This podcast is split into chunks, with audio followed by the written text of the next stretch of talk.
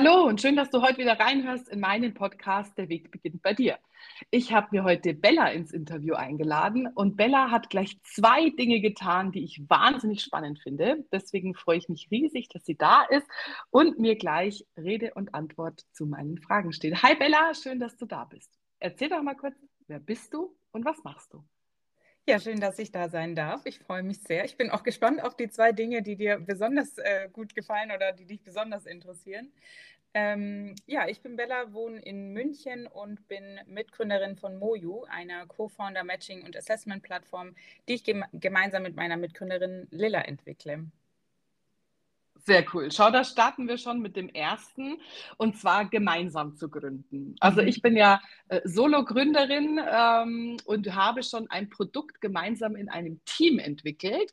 Und wir haben auch lange überlegt, gemeinsam noch zu gründen und das weiterzumachen. Aber irgendwie hapert es dann ganz schnell an äh, Zeitfindungsthemen, an äh, weiß ich nicht, unterschiedlichen Interessen, ja. an unterschiedlichen Wegen, wie sich das ähm, so äh, gestalten soll und irgendwie hat sich das dann wieder im Sand verlaufen. Also die erste Sache, mit, äh, über die ich mit dir sprechen will, und das bedingt sich natürlich auch äh, grandios dadurch, was du gegründet hast, mhm. ist die Tatsache, gemeinsam zu gründen. Mhm.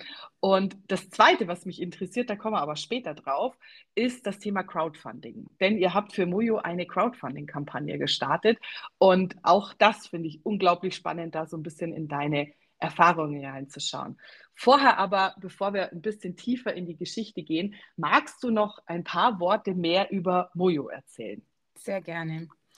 Genau, also im Prinzip ähm, ist es eine Plattform, die, wenn du eben mit jemandem zusammen gründen möchtest, mich, dich mit diesen Leuten vernetzt und eben nicht nur vernetzt, wie wir es jetzt beispielsweise über LinkedIn oder andere Plattformen kennen, sondern wirklich dahinter auch ein Matching-Algorithmus ist. Das heißt, man füllt eben ein Profil aus mit bestimmten Kriterien. Das kann zum Beispiel sein, ob man jetzt mit jemandem ähm, aus demselben Land oder aus demselben Ort gründen möchte oder ob man beispielsweise auch komplett flexibel ist, was den Ort angeht oder aber auch beispielsweise ähm, die Interessensgebiete, in denen man gründen möchte oder auch das Commitment Level. Also bin ich zum Beispiel jetzt schon 100% bereit, alles da reinzugeben in die Gründung oder möchte ich das zum Beispiel erstmal nur in Teilzeit starten.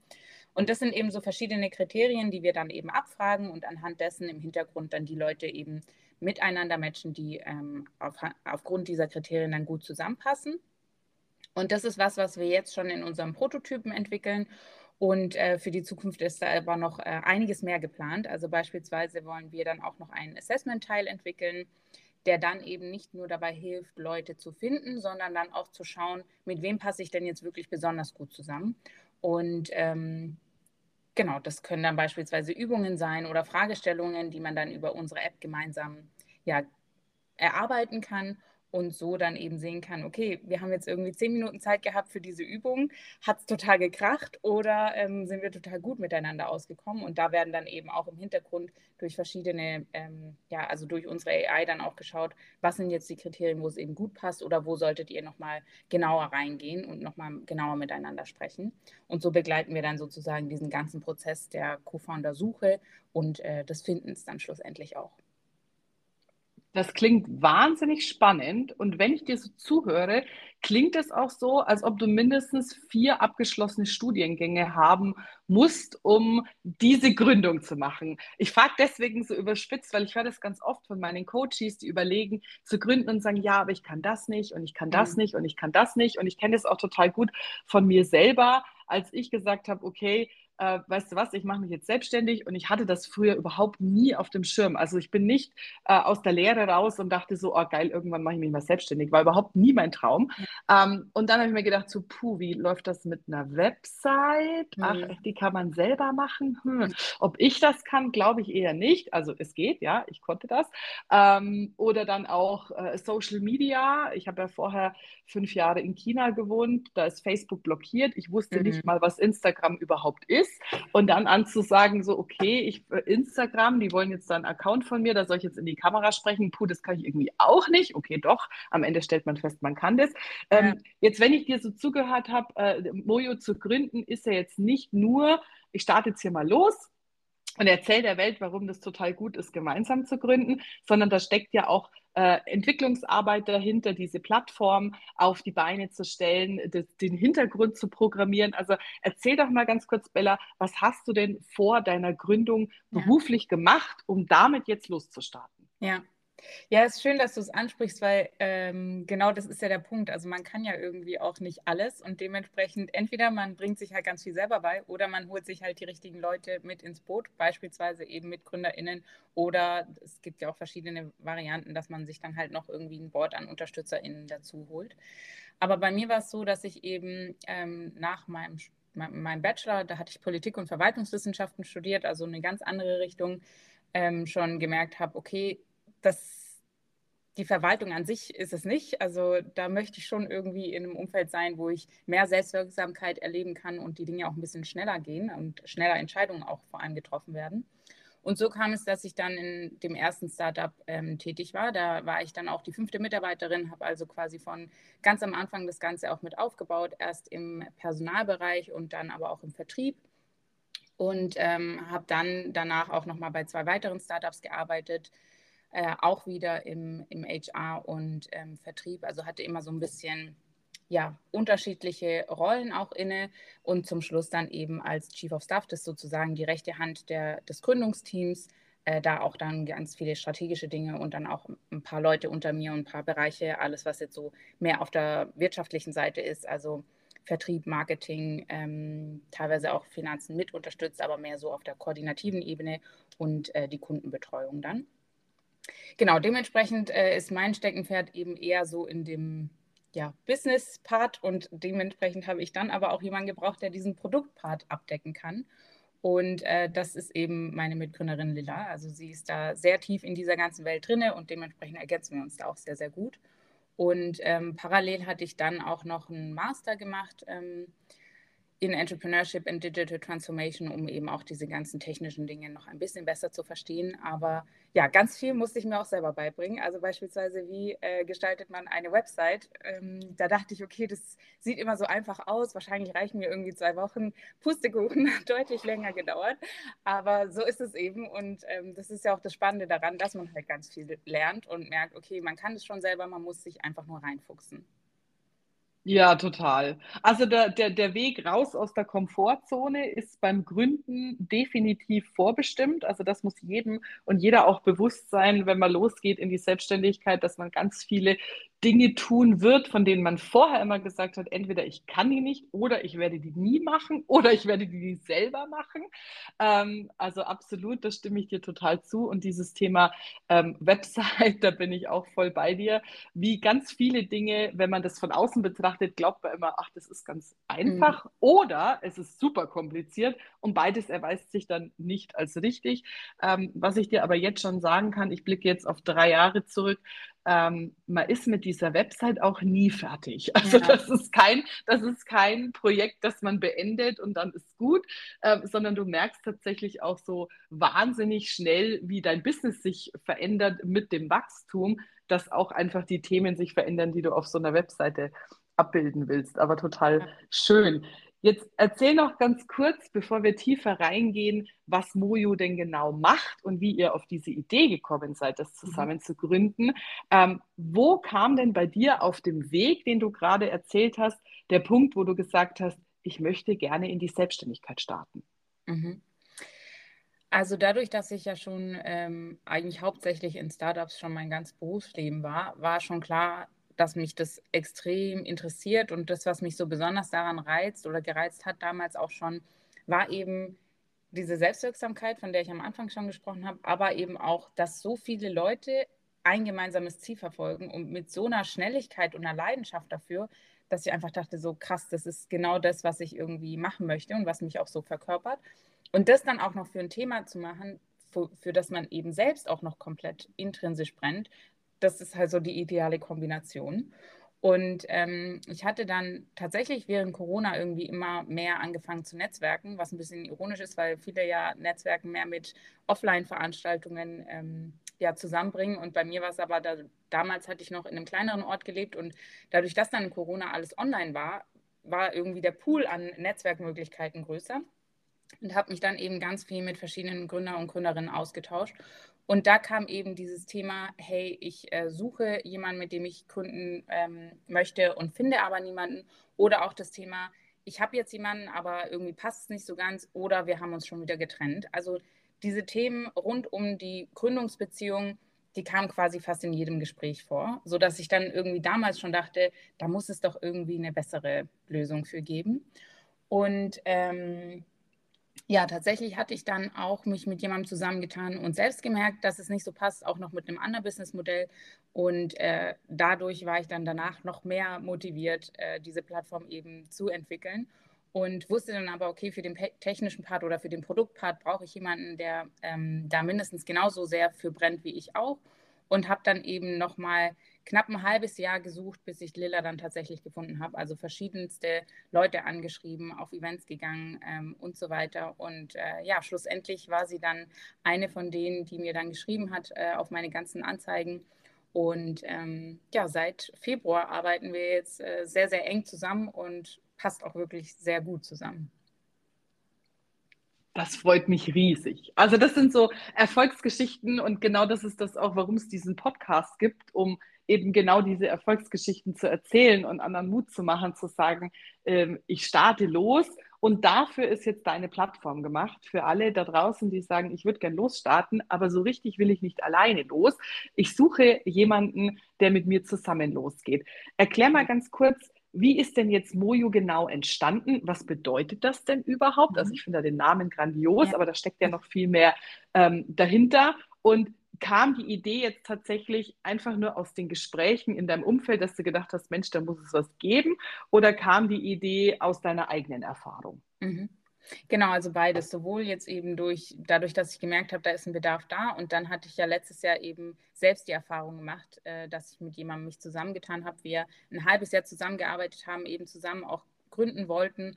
Und äh, ich dann eben gemerkt habe, hey, es passt mit dieser Person nicht. Und danach auch recht frustriert war, mh, hm, gar nicht jetzt unbedingt wegen der Person, sondern eher, weil ich eben so viel Zeit verloren habe und im Nachhinein gemerkt habe, okay, das waren tatsächlich Dinge, die man am Anfang hätte schon klären können und dann hätte ich eben nicht dieses halbe Jahr gebraucht, um das zu verstehen. Und das sozusagen, diese, diese Zeit wollen wir durch Mojo eben verkürzen. Also, dass wir durch das Matching erstmal eine Vorauswahl haben und durch das Assessment aber eben auch schon in kürzester Zeit sehen können, passt das jetzt zusammen? Also sind die Arbeitsziele irgendwie ähnlich? Wie geht ihr mit Konflikten um? Ähm, lauter solche Dinge eben auch, was ist die Gründungsmotivation und was sind, was sind die jeweiligen Visionen auch, weil das war zum Beispiel auch was, warum es bei mir mit der damaligen Mitgründerin nicht gepasst hat, weil wir dann gemerkt haben, okay, unsere Visionen gehen irgendwie in unterschiedliche Richtungen. Und das hast du ja vorher auch angesprochen, äh, dass das bei dir und potenziellen Mitgründern auch ein Thema war. Und diese Dinge werden dann eben einfach schon über unsere Plattform abgedeckt, sodass man diesen, diesen riesen Zeitraum, den man sonst dafür braucht, einfach ähm, sehr verkürzen kann und auch das Risiko eines Co-Founder-Mismatch, also wie ich es eben auch erlebt hatte, dann reduziert wird.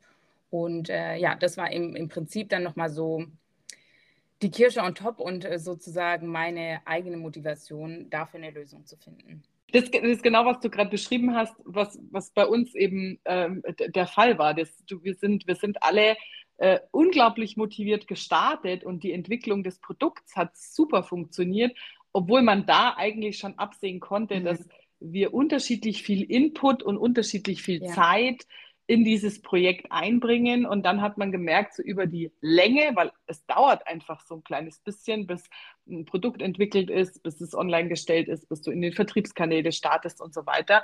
Ähm, und da haben wir dann schon gemerkt, so drei von uns fünf sind noch stärker on fire als mhm. zwei, mhm. aber vorab hatten wir uns eigentlich schon darauf geeinigt, dass wir quasi auch alles, was wir an Gewinn generieren, dann hinterher durch fünf teilen. Und dann kam schon der erste Moment, wo wir gedacht haben, so, passt jetzt irgendwie nicht ja. mehr so richtig. Und, ähm, und, und dann ging das so weiter, dass wir gemerkt haben, und durch diese Disbalance wurde es so schwierig. Und auch die drei, die motiviert waren, sind da so ein bisschen mit auf diese Demotivationsschleife gelaufen. So würde ich das jetzt mal beschreiben. Bis zum Punkt, wo wir gesagt haben, okay, wir lassen es jetzt mal ruhen.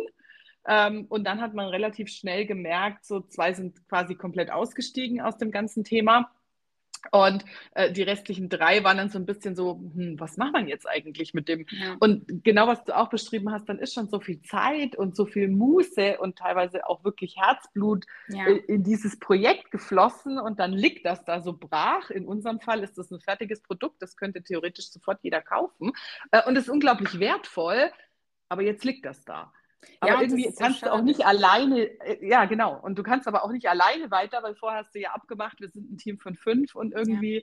sind wir das jetzt nicht mehr. Und ich kann mir super gut vorstellen, ähm, wenn wir uns vorher viel intensiver darüber ausgetauscht hätten, wie die Pläne für uns und dieses Projekt aussehen und wie viel Ressourcen wir da reingeben wollen. Und wenn wir vorher uns auch ehrlich in die Augen geschaut hätten und gesagt hätten, nee, ganz ehrlich, ich habe Lust drauf, das mit euch zu entwickeln, aber auf den ganzen Rest hinterher, das will ich eigentlich gar nicht. Und wer hätte das von vornherein geklärt, ähm, dann wäre das nicht so im Sand verlaufen. Und ich glaube, dann wäre das von deutlich mehr Erfolg gekrönt worden, wenn einfach viel mehr vorher klar gewesen wäre, ähm, was sind so die Themen, mit denen wir uns beschäftigen müssen, neben dem Businessplan, neben der Finanzierung, neben dem, ähm, wie stellen wir uns das in der Gründung so ganz generell vor.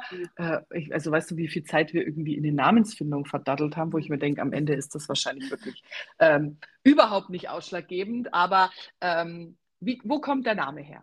Ja. Ähm, ja, tatsächlich war das auch eher Zufall. Also das, was uns eben antreibt, ist, äh, dass wir durch Startups die Welt zum Besseren machen wollen. Und das ist sehr individualistisch, aber das ist tatsächlich so die intrinsische Motivation, weil wir stehen ja weltweit vor großen Herausforderungen, sei es jetzt der Klimawandel, sei es die fehlende Digitalisierung, die wir auch vor allem in Deutschland erleben. Also da gibt es ja unzählige Probleme, die uns beschäftigen. Und Unserer Meinung nach sind Politik und Konzerne nicht dafür ausgelegt, das in der Geschwindigkeit zu leisten, die es benötigen würde. Und wir sehen da eben das Potenzial in Startups, die dann diese Innovation eben sehr schnell vorantreiben können. Und ähm, dementsprechend auch schon sehr Impact-getrieben sind. Und Mojo bedeutet tatsächlich Impact auf ähm, Estnisch. Und Estland ist für uns auch so ein bisschen Vorreiterland, gerade was dieses Thema Digitalisierung angeht. Und dementsprechend hat es einfach super gut gepasst, dieser Begriff, diese Kombination aus Impact und diesem digitalisierungsgetriebenen, Land und deren Sprache. Und äh, ja, so kam im Prinzip der Name Mojo dann zustande. Und wie seid ihr da drauf gekommen? Also bist du Estin? Ist Lilla nee, Estin? Tatsächlich nicht. Also Lilla kommt aus Ungarn. Ich bin äh, halb deutsch, halb italienisch. Und äh, es war aber, ich hatte für die Crowdfunding-Kampagne den äh, Videotext geschrieben und äh, war zu dem Zeitpunkt auch so ein bisschen noch auf Namenssuche und äh, hatte dann am Tag davor verschiedene Begriffe, die wir eben mit der Idee verbinden, auch in verschiedenen Sprachen übersetzt und so weiter. Und dann war eben dieser Begriff Impact nochmal, den ich ähm, stärker noch ins Deutsche übersetzen wollte, wofür es meiner Meinung nach aber nicht den idealen, die ideale Übersetzung gibt. Und dem, dann war einfach noch ähm, das Übersetzungstool offen und ich hatte Impact eingegeben und Estland war noch quasi von der Vorsuche offen. Und auf einmal stand da Mojo und ich dachte so, oh, das sieht super schön aus.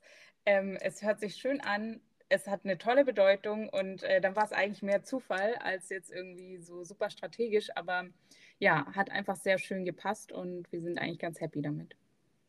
Total. Also ich finde auch, es passt super. Es ist auch was, was absolut im Ohr bleibt. Also ich muss ehrlich zugeben, als ich äh, dich in den Podcast eingeladen habe, sind ja ein paar äh, Tage, Wochen vergangen, bevor ich dir dann geschrieben habe, dass wir einen Termin finden. Ähm, und ich habe ewig überlegt, äh, wie hieß du nochmal? Also wie war dein Name nochmal? Aber Mojo ist mir sofort ja. im Kopf geblieben. Also habe ich dich Schön. tatsächlich erst wieder über die Website wiedergefunden. Ja, shame on me. Aber okay, wir sind zusammengekommen und das ist das Schöne. Ähm, jetzt sag mir noch ganz kurz, bevor wir in meine zweite äh, Frage zu dem Thema Crowdfunding einsteigen, bevor du gegründet hast, bevor du losgestartet bist, unabhängig jetzt davon, ob von der ersten Gründung oder jetzt äh, mit mhm. Lilla zusammen, du hast ja gerade gesagt, du bist quasi aus dem Studium raus, sofort in die Startup-Welt gestartet. Es ist ja aber trotzdem nochmal was anderes, in einem Startup angestellt zu arbeiten oder dann wirklich zu sagen, ich gehe jetzt los in meine eigene ja. Gründung. Was haben dich ähm, für Ängste und Herausforderungen begleitet? Oder warst du wirklich so, dass du gesagt hast, das hat in allen Startups super funktioniert, das wird auch bei mir gut mhm. werden? Nee, also in allen Startups hat es ganz sicher nicht funktioniert und ich habe auch da die Tiefs schon miterlebt, äh, auch als Angestellte.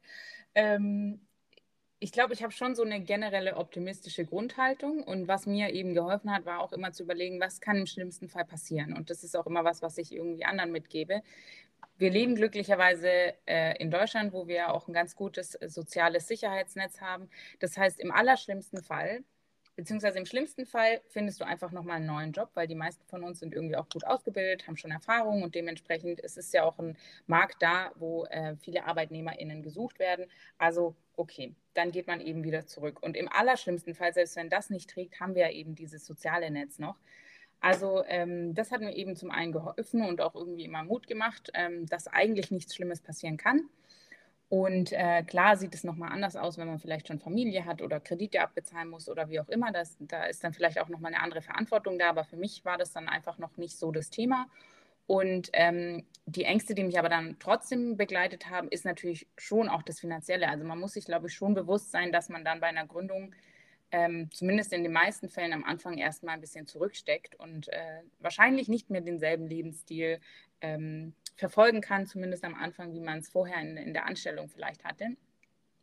Und ähm, genau, das war dann schon was, was mich da auch begleitet hat, wo ich mir ein bisschen Sorgen gemacht habe. Ähm, und auch die Kombination aus, kriege ich das alles hin, die ganzen Themen dann zu bespielen oder trotzdem noch auch in einer, in einer Leistung zu schaffen, die für mich angemessen ist. Also ich hatte da damals dann ja eben noch studiert, dann eben die Gründung ähm, hatte dann auch noch ein paar Beratungsaufträge. Also da sozusagen alles gleichzeitig zu handeln, war sicherlich auch eine Herausforderung, die mich beschäftigt hat. Und dann vor allem auch noch ja, private Kontakte zu pflegen und selbst irgendwie nicht daran zugrunde zu gehen, an den, an den ganzen Themen, die man da ähm, am Ball halten muss. Ja, ich würde sagen, das waren so die zwei großen Themen. Also einmal alles unter einen Hut zu bekommen und so die finanziellen Sorgen, die äh, dann sicherlich trotzdem mit reingespielt haben. Wie schön, dass du das, dass du das jetzt gerade genau so gesagt hast, weil wir haben noch nicht über mein Herzensthema gesprochen, die Vereinbarkeit. Und das ja. ist ja genau das, was du gerade beschrieben hast, dass alles, was einen interessiert, unter einen Hut zu kriegen. Und jetzt ist es ja so schön, weil Vereinbarkeit wird ja von ganz vielen in diese absolute Mamaschiene gepresst, sage ich jetzt mal, dass das nur ein Thema ist, das Mütter haben, weil nur die irgendwas unter einen Hut kriegen müssen, vor allem wenn sie eben noch arbeiten wollen oder müssen. Und das, das, ist so schön, dass du das angesprochen hast, weil du eben genau gerade gesagt hast, mit einer Familie ist es vielleicht nochmal was anderes, aber auch ohne Kinder hast du ganz viel zu vereinbaren, ja? Und es gibt einfach grundsätzlich so viele wichtige Themen, die alle unter diesen einen großen Hut passen sollen. Und das ist auch eins äh, meiner Themen, die wir im Coaching bei mir bearbeiten, für alle, die sagen, ich will gern in die Selbstständigkeit starten, sich eine Gründung vorher wirklich auch realistisch zusammenzubauen. Also einmal finanziell realistisch aufzubauen. Und du hast es auch gerade ähm, gesagt, dass man sich klar sein muss, dass A einfach ein finanzielles Ungleichgewicht ähm, auftauchen kann, weil du vielleicht in manchen Monaten Geld verdienst und in anderen vielleicht auch erstmal nicht. Und dass man sich wirklich auch realistisch Gedanken darüber macht, was sind denn meine Ausgaben, die ich wirklich tilgen muss. Jed also weiß ich nicht, Miete, Auto, Essen, ja. äh, was habe ich so vor und da auch realistisch mit einplant, wo findet denn mein Leben noch statt? Ja, und nicht so asketisch zu sagen, ja, ich brauche ja gar nichts mehr, ähm, ich arbeite ja nur noch. Nein, das funktioniert auch nicht auf Dauer, sondern sich wirklich da realistisch Gedanken drüber zu machen, ähm, wie sieht mein Alltag aus, wie sieht mein Finanzplan aus, was muss da rein und inwieweit kann ich eine gewisse Zeit auch überbrücken. Also ich sage immer, zu einer Gründung gehört neben dem ersten Schritt auch ein bisschen ein finanzielles Polster dazu. Denn wenn du wirklich mit absolut Null startest, ähm, dann sehe ich das schon als äh, große Herausforderung. Und das andere ist eben realistisch einzuschätzen, was sind denn die Dinge in meinem Leben, die mir wichtig sind, die ich unbedingt auch brauche, damit es mir gut geht? Weil genau das, loszustarten, zu gründen und dann volle Power in die Gründung zu stecken, mag vielleicht für den ersten Moment erfolgreich erscheinen, wird aber auf Dauer nicht funktionieren, weil du kannst ja nicht nur noch arbeiten und das ist ja genau dieses, man sagt ja spöttisch immer so, ja, bist du selbstständig, arbeitest du selbst und ständig, ähm, wo ich sage, ja, wenn du es falsch machst, richtig, dann ja. ist es auch so. Wenn du es aber richtig machst, dann bist du einfach ständig du selbst und hast dir idealerweise deine Gründung so zusammengebaut, dass sie eben für alle Bereiche deines Lebens funktioniert. Und damit das auch finanziell funktioniert, gibt es dieses wunderbare Tool, diese wunderbare Option einer Crowdfunding-Kampagne. Mhm. Erzähl mal, wie seid ihr dazu gekommen zu sagen, wir machen eine? Also was war der Hintergrund zu sagen, wir starten eine und wie lief das ab?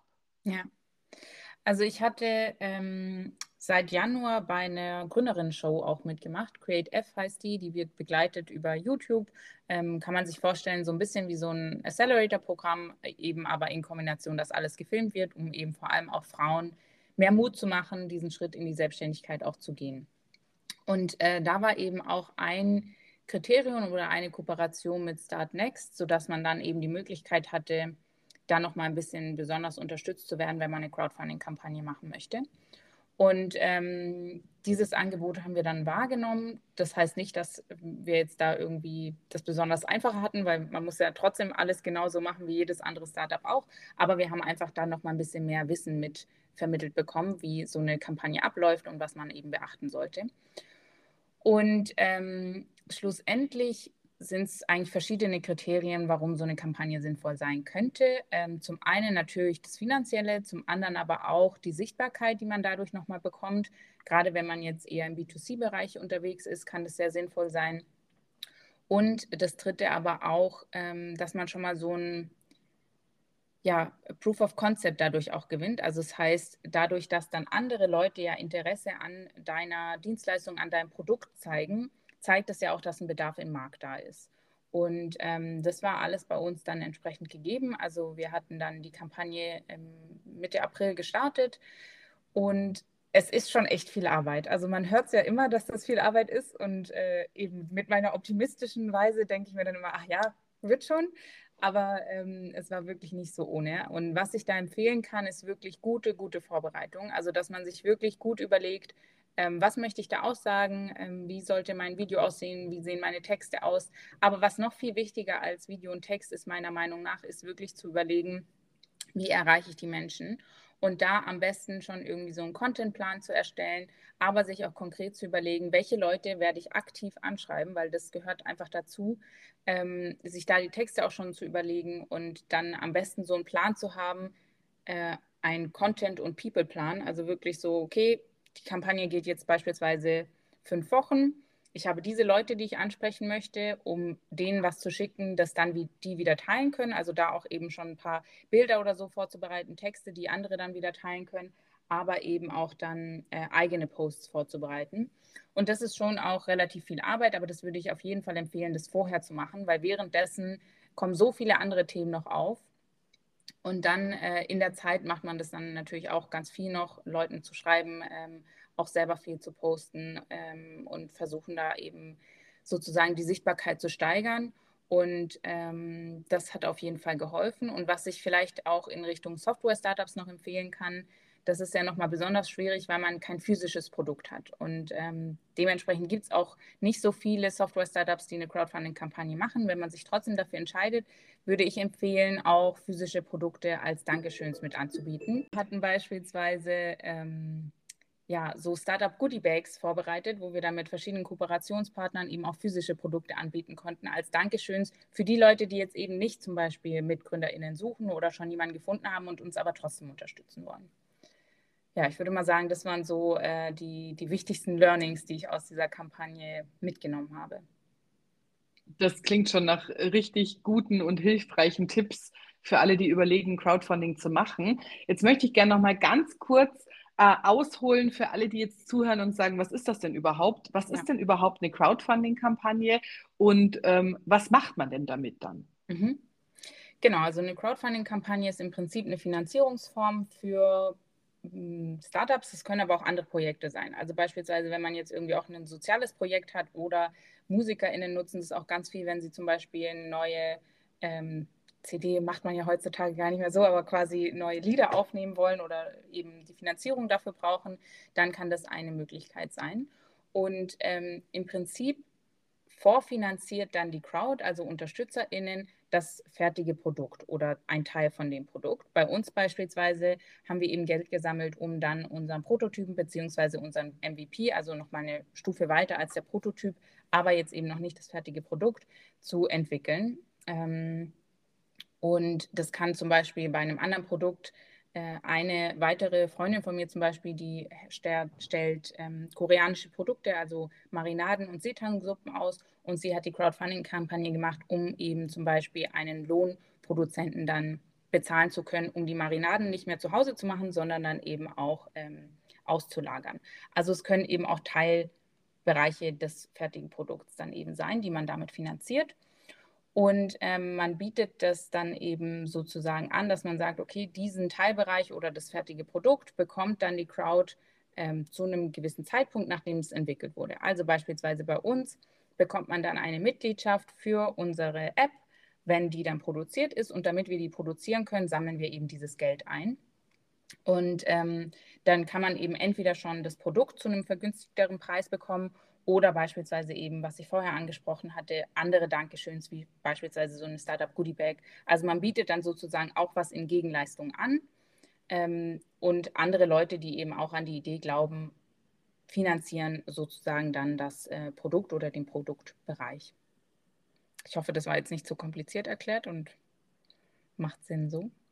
Total das macht Sinn. Also für mich macht es Sinn und ich bin ganz sicher, ähm, alle, alle die es hören, haben es verstanden. Sollten sie es nicht verstanden haben, bin ich mir ganz sicher, dürfen sie sich auch jederzeit mit Fragen melden. Ähm, jetzt weiß ich, ähm, weil ich Teil äh, dieser Crowdfunding-Kampagne war, also ich war ein kleines Stückchen dieser mhm. Crowd, dass ähm, du, dass ihr sie erfolgreich beendet habt. Mhm. Also erstmal herzlichen Glückwunsch dazu, ähm, weil ich sehe das ganz oft, also ich mache ganz oft bei Crowdfunding-Kampagnen mit und ich würde jetzt mal behaupten, dass sie öfter nicht erfolgreich sind als mhm. erfolgreich. Und deswegen ähm, nochmal wirklich herzlichen Glückwunsch dazu. Und wie du schon gesagt hast, da steckt wahnsinnig viel Vorbereitung und Arbeit und Aktivsein äh, dahinter. Ich kenne das, ich vergleiche das so ein bisschen mit einem Launch von einem neuen Produkt oder wenn du irgendwas verkaufen möchtest was du neu entwickelt hast, das ist es ähnlich. Also du brauchst einen Contentplan, du musst dir überlegen, wie, wie wird die Launchphase aussehen und genau das, wen spreche ich aktiv darauf an, der dafür in Frage kommt oder der vielleicht der richtige Kontakt ist zu Leuten, die dafür in Frage kommen. Und äh, gerade so eine aktive Ansprache ist ja ähm, am Anfang mit einer Gründung noch nicht unbedingt einfach. Also wirklich aktiv auf Leute zuzugehen, über sein Projekt zu sprechen, über seine Idee zu sprechen oder über sich selber als Person oder sein Produkt zu sprechen. Das braucht ja schon auch so ein bisschen Übung. Was passiert jetzt nach dem erfolgreichen Ende? Also wie sehen eure nächsten Schritte und Ziele für Mojo jetzt aus? Mhm. Vielleicht einmal kurz noch zu der Übung, was mir da geholfen hat, weil also generell so hm, fällt es mir eigentlich nicht so schwer, Leute anzusprechen. Aber wenn man das so viel macht, irgendwann glaubt man dann halt auch so, okay, kann ich den Leuten jetzt echt nochmal irgendwie schreiben und nochmal irgendwie fragen, ob sie unterstützen. Und was mir aber geholfen hat dabei, war immer das Ziel vor Augen. Also ich mache das, ich bete die Leute nicht darum, ähm, mich persönlich zu unterstützen oder mir mein neues Sofa oder den nächsten Urlaub zu finanzieren, sondern wirklich die große Vision zu unterstützen. Und wenn wir Mojo eben entwickeln, dann helfen wir ganz, ganz vielen anderen Menschen damit. Und dann schaffen wir es eben auch, mehr Startups zu entwickeln und dementsprechend auch einen ganz großen Impact auf alle anderen Leute, die eben diese Startup-Produkte oder von diesen ähm, Services und Produkten dann auch wieder ähm, Benefit ist äh, das englische Wort. Ähm, profitieren. Profitieren, Dankeschön. Genau, also dementsprechend habe ich mir immer überlegt, so, das ist das große Ziel, was wir haben. Und das ist nicht für mich persönlich, sondern es ist wirklich was, wofür ich kämpfe, damit ganz viele andere Leute davon profitieren können. Und wenn man sich das vor Augen immer führt, dann hilft es, glaube ich, auch, diese aktive Ansprache durchzuziehen. Genau, und ähm, was passiert jetzt damit? Also wir sind jetzt schon sehr fleißig dran und ähm, entwickeln gerade eben, also den Prototypen haben wir jetzt schon so wirklich auf die, die kleinste Variante, wie es eben möglich ist. Und da ist noch ganz viel manuelles Matching dabei. Aber was wir jetzt eben im nächsten Schritt machen, ist die Entwicklung einer ersten App. Und dafür nutzen wir eben dann auch ähm, das Geld aus der Kampagne. Und die soll dann im Herbst ähm, kommen. Und die kann man dann eben auch schon schon nutzen und dann im App Store finden und so weiter. Und das ist eben das, was wir mit dem Geld dann jetzt entwickeln. Und äh, ehrlicherweise spannend. reicht das Geld dafür auch nicht aus. Also das muss man auch realistischerweise mal sagen. Aber es ist trotzdem natürlich ein großes Stück und eine große Hilfe. Ja, ich finde es ich find's wahnsinnig spannend. Also ich bin total gespannt, auch die Reise äh, weiter zu verfolgen und vor allem das erste Mal in der App nach jemandem zu suchen, der vielleicht genau die gleichen Träume und Ziele hat wie ich und wo sich das eben super ähm, matchen könnte, zusammen loszustarten. Also das finde ich grandios gut. Jetzt haben wir schon ganz tolle Tipps von dir mitgenommen ähm, über Crowdfunding und übers Gründen ganz allgemein. Magst du das nochmal einmal in kurzen, äh, knappen Worten zusammenfassen? Was sind denn so deine Top 3 Tipps, die du anderen mitgeben möchtest, die den Schritt in die Selbstständigkeit wagen wollen? Mhm. Also ähm, für mich das Wichtigste ist wirklich ähm, eine positive Grundhaltung und dass man da gleichzeitig schon realistisch rangeht, also sich realistisch bewusst machen, was möchte man machen und warum möchte man das machen und wirklich sich da auch hinterfragen, bin ich bereit, eben gewisse Risiken auch einzugehen, um diese Selbstständigkeit oder diese Gründung dann ähm, ja, zu starten. Und wenn man das für sich aber mit Ja beantwortet, dann wirklich all in und äh, auch daran glauben und an sich selber glauben und ähm, eben mit einer positiven Einstellung daran gehen. Und ähm, dieser Optimismus ist, glaube ich, schon was, was, was da einen sehr gut tragen kann. Der zweite Punkt ist dann wirklich sich mit Leuten auch zu umgeben, die in einem ähnlichen Umfeld sind, die vielleicht auch ein bisschen was davon verstehen, was man macht, damit man sich eben auch viel austauschen kann, sich auch mal Hilfe holen kann, andere Impulse auch bekommt und da einfach auch ein eher positives Umfeld auch der ganzen Gründung gegenüber hat, statt jetzt mit Leuten dann hauptsächlich seine Zeit zu verbringen, die überhaupt keine Ahnung haben, was das Ganze bedeutet und dann dem vielleicht auch eher negativ ähm, entgegenblicken. Und das heißt nicht, dass man jetzt seinen ganzen Freundes- und Familienkreis irgendwie austauschen soll, aber man kann den ja erweitern durch eben Leute, die in einem ähnlichen Bereich ähm, drin sind.